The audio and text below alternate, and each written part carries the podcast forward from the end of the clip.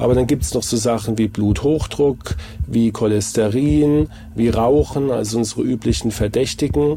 Und die schädigen ja nicht nur unsere Gefäße, sondern auch den Klappenapparat. Das Thema Aortenstenose hört sich tatsächlich ein bisschen technokratisch an, so wie wenn in der Autowerkstatt die Bremsbeläge runter sind. Der Eingriff geht in geübter Hand binnen, ich sag mal, von einer Dreiviertelstunde oder Stunde locker äh, über die Bühne. Hand aufs Herz. Der rezeptfreie Mediziner Talk.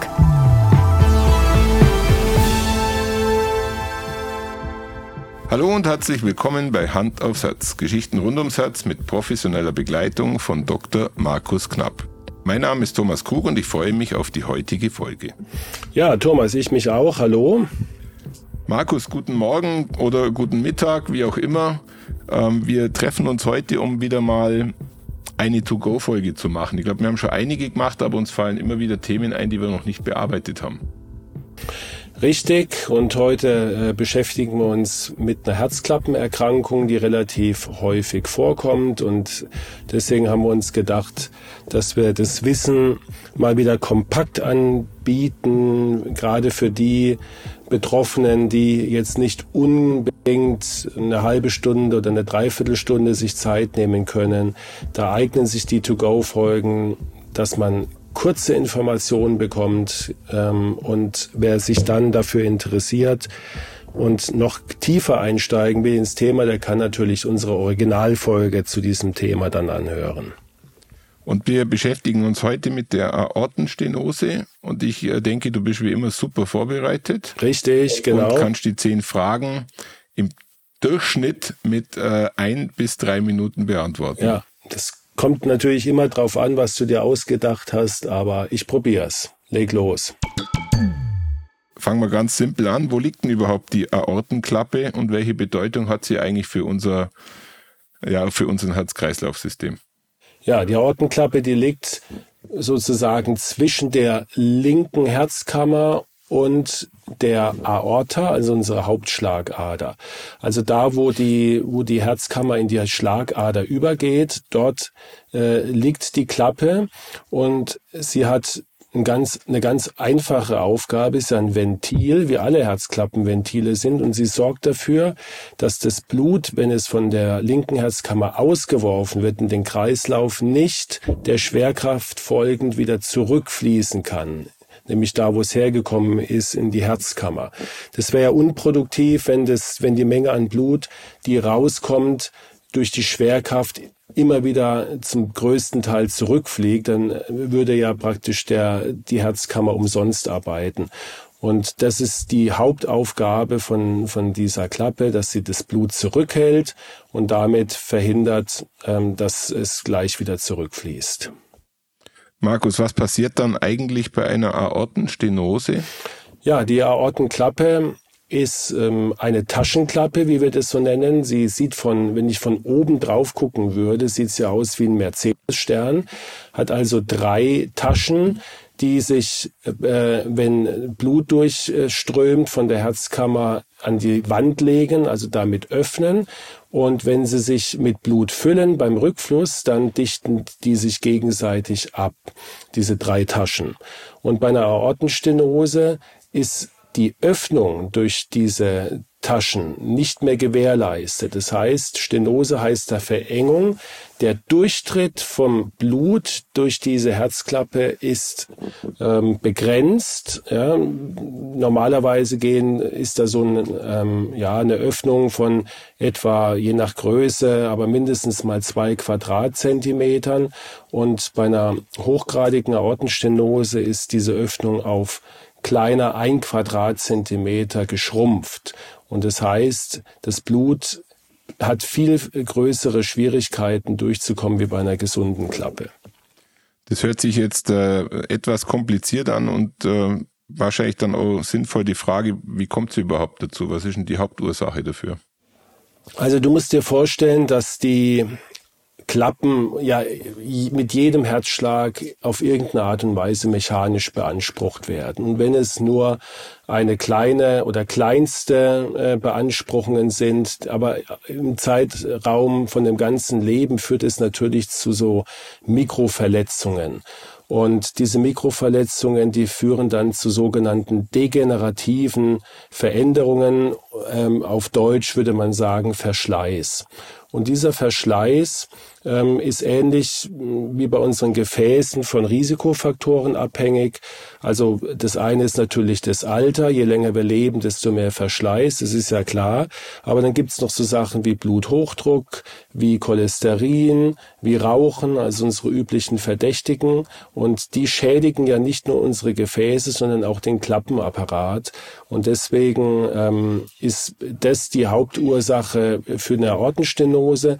Manchmal gibt's immer seltener in den heutigen Zeiten eine Aortenstenose als Folge einer äh, Entzündung, die in den früheren Jahren sich äh, ereignet hat, also in einer Endokarditis. Aber das ist heutzutage genauso wie die rheumatischen Formen eher die Ausnahme. Markus, das Thema Aortenstenose hört sich tatsächlich ein bisschen technokratisch an, so wie wenn in der Autowerkstatt die Bremsbeläge runter sind, dann äh, merkt man das äh, entweder beim Bremsen oder schon äh, in der Wirkung. Welche Symptome hatten dann äh, die Aortenstenose für uns? Wo kriegen wir das zu spüren? Also da benutze ich immer ganz gerne das Bild von dem Wasserhahn. Wenn der Wasserhahn gesund ist, also er ist nicht verkalkt, dann machst du ihn auf und das Wasser strömt mit einem festen Strahl ins Waschbecken rein. Ähm, jetzt stell dir vor, der, der Wasserhahn ist ähm, mehr als 80 Prozent verengt durch, durch Kalk, richtig eine Kalkablagerung. Dann machst du die äh, Leitung auf und aus dem Wasserhahn tröpfelt es nur noch oder, oder ist ganz dünner Strahl, der da ins Waschbecken läuft. Und das Gleiche ist, und deswegen ist es so gut zu vergleichen und tatsächlich auch von der Technik her zu sehen, haben wir bei der Aortenstenose, dass wir äh, die Menge an Blut, die dann da durchgeht, die ähm, reicht im Grunde genommen nicht aus, um den Körper ausreichend mit Blut zu versorgen. Und deswegen haben wir äh, typische Beschwerden wie eine Leistungsminderung, ein Leistungsknick, der durch äh, eine muskuläre Schwäche oder auch meistens eine Atemnot auftritt. Wir haben aber noch einen anderen Effekt, dass das Herz ja immer kräftiger pumpen muss, um äh, überhaupt diesen Widerstand von der verengten Klappe zu überwinden. Und deswegen wird unser Herz dicker und kräftiger. Das wiederum macht ebenfalls Atemnot und kann auch zur sogenannten Angina pectoris führen, also Brustschmerzen. Und last but not least, in den besonders schweren Fällen, wenn also wirklich fast gar nichts mehr durchgeht und ähm, solche Fälle gibt es, ähm, fallen diese betroffenen Menschen öfters in Ohnmacht, weil die Blutversorgung fürs Gehirn so gering ist, dass ähm, wirklich es zu Ohnmachten kommt, also kurzen Aussetzern, äh, die der Patient als Synkope bemerkt, also kurze Bewusstlosigkeit, die übrigens dann auch eine, eine sehr schlechte Prognose haben, wenn man sie nicht dann sofort behandelt. Markus, die Standardfrage dazu ist natürlich konsequenterweise, wie kommst du denn dann überhaupt zu der Diagnose zur Aortenstenose? Was sich sogar noch reimt. ja, ähm, zunächst mal ähm, kann man den Patienten befragen, was er für Beschwerden hat. Das ist natürlich sehr allgemein und daraus lässt sich keine richtige Diagnose stellen. Aber es gibt halt diese klassischen Hauptsymptome, die ich eben erwähnt habe. Und wenn die zutreffen, dann äh, können wir schon mal in die Richtung denken. Dann ähm, machen wir eine körperliche Untersuchung, die halt in erster Linie auch äh, mit Abhören des Herzens verbunden ist. Und da hört man bei der Ortenstenose ein ganz charakteristisches Herzgeräusch. Also jeder Medizinstudent, der das das erste Mal hört, wird dieses Geräusch nicht vergessen und das kann man auch einteilen in, in Schweregrade oder wie, wie laut es ist. Und je lauter kann man sagen, das Geräusch ist, desto größer ist äh, in der Regel auch die zu erwartende Aortenstenose desto ausgeprägter. Aber letztendlich wird die Diagnose dann wirklich gestellt äh, durch unsere Ultraschalluntersuchung. Dort können wir die Herzklappe darstellen. Wir können äh, sie oft auch ausmessen, also die Öffnungsfläche bestimmen. Wir können den sogenannten Gradienten bestimmen über der Klappe, das heißt den Druckunterschied. Wir haben dann zum Beispiel in der Herzkammer einen Druck von weit über 200 Millimeter Hg und hinter der Ortenklappe, weil sie eben verengt ist, nur einen Druck von 100 Millimeter Hg und dann ist der Gradient eben 100 Millimeter Hg und das wiederum äh, tut uns dann auch die, ähm, den Schweregrad bestimmen lassen.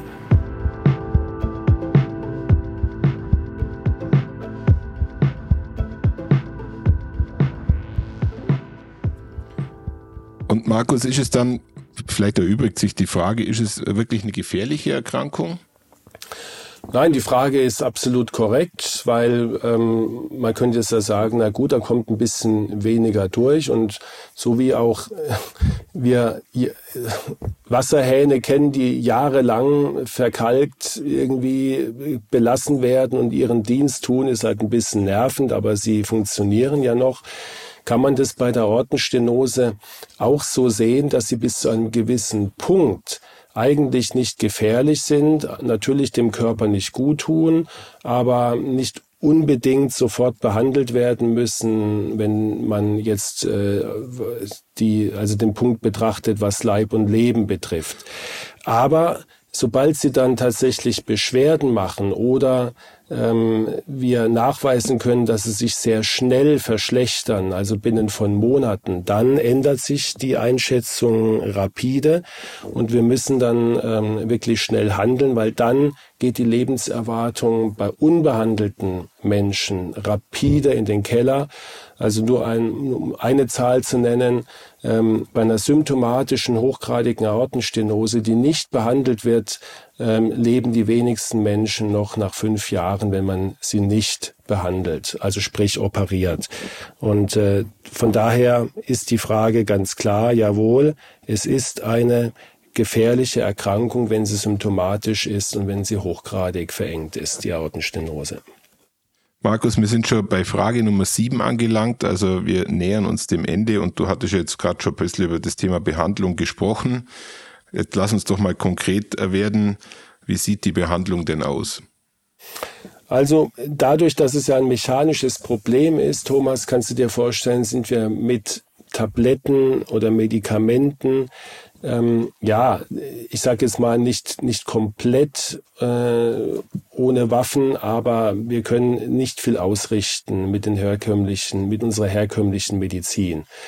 Wir können natürlich gucken, dass mhm. wir den Blutdruck ähm, besser behandeln dass wir nicht, wenn wir zum Beispiel noch einen Blutdruck von 150, 160 haben, heißt es ja bei schweren Aortenstenosen in unserer Herzkammer ist ein Druck von zwei oder fast 300 Millimeter Hg. Also das kann schon äh, wirklich enorme Werte annehmen.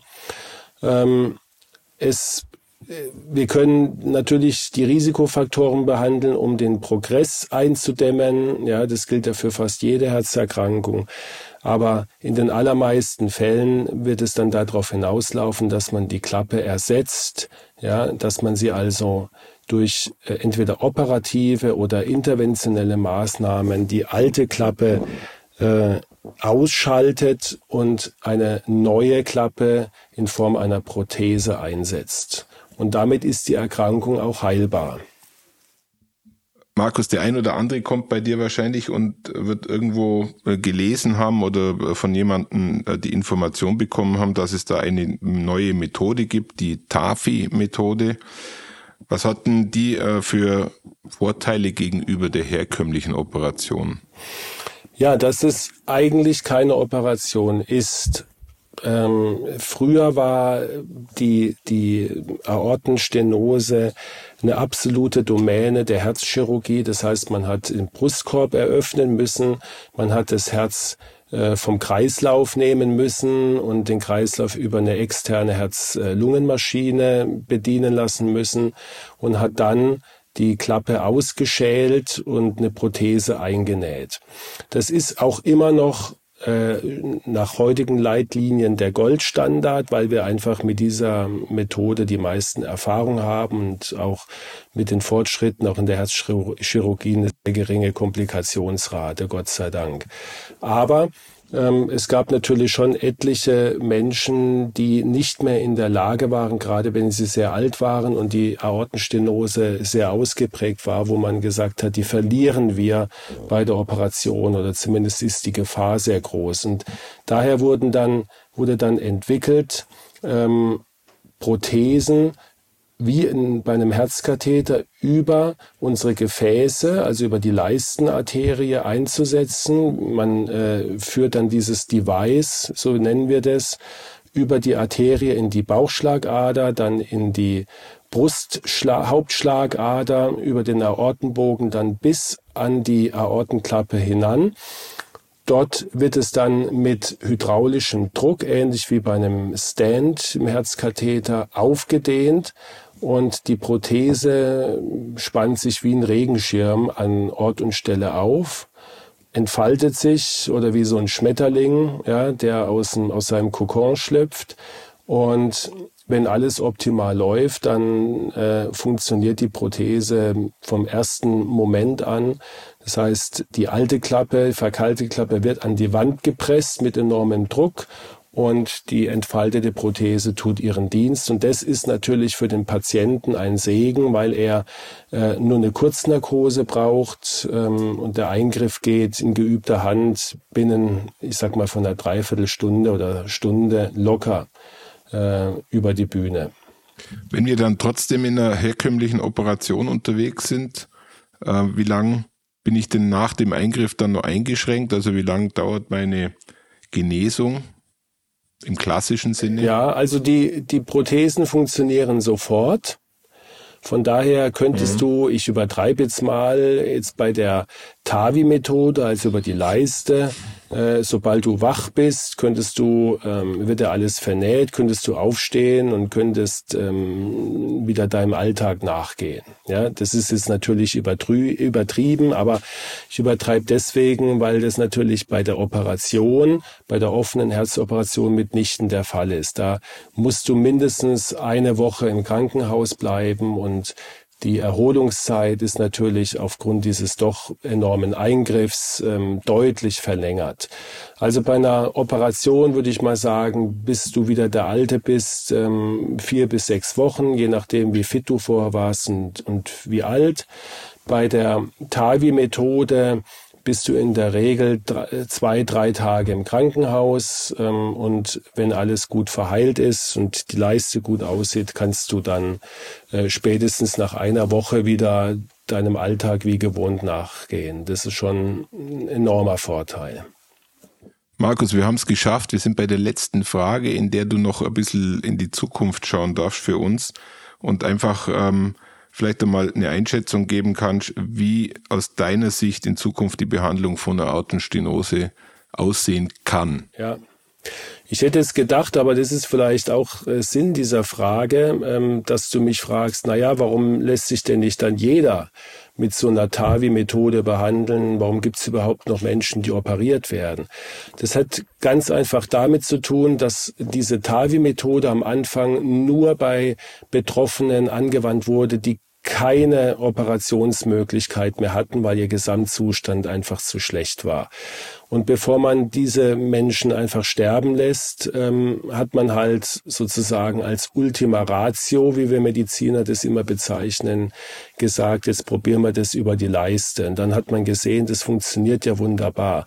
Und jetzt ist da so eine Entwicklung, ähm, die in die Richtung geht, dass man das eigentlich ähm, den, die, das Alter der Betroffenen immer weiter heruntersetzt. Das mittlerweile äh, bekommen auch 70-Jährige schon so einen Eingriff. Und das einzig Entscheidende, ähm, was wir noch nicht wissen, weil die Langzeitdaten fehlen, was, wie geht's diesen Patienten in 10 oder 20 Jahren und halten diese Prothesen genauso gut wie die chirurgischen Prothesen? Alles spricht im Moment dafür, dass die auch sehr langlebig sind und es gibt sogar schon auch äh, die Möglichkeit, wenn eine TAVI äh, sich verschlechtert, also die, die Funktion wieder eng wird oder auch durchlässig wird, dass man dann eine zweite Prothese über die erste legen kann. Und auch das scheint zu funktionieren, so dass ich davon ausgehe, Thomas, dass die TAVI-Methode ähm, in den nächsten zehn Jahren zu 80, 90 Prozent die Methode der Wahl sein wird. Bei jeder, äh, bei jedem Patienten, egal welchen Alter er ist, äh, dass, dass, äh, dass er die eingesetzt bekommt.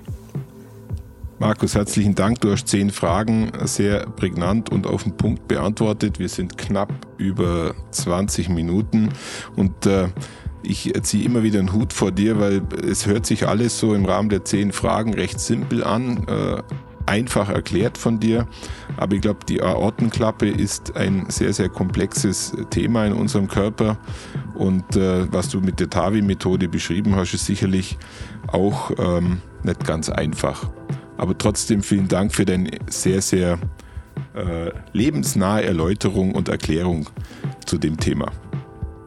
Ja, danke Thomas, hat mir wieder Spaß gemacht, eine To-Go-Folge. Und ich freue mich schon auf die kommenden. Bis zum nächsten Mal. Mach's gut. Markus, tschüss. Tschüss.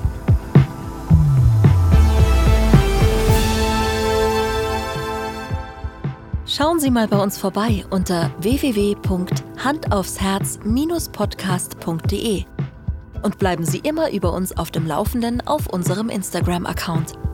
Hand aufs Herz, Ihr rezeptfreier Mediziner-Talk rund ums Thema Herzgesundheit.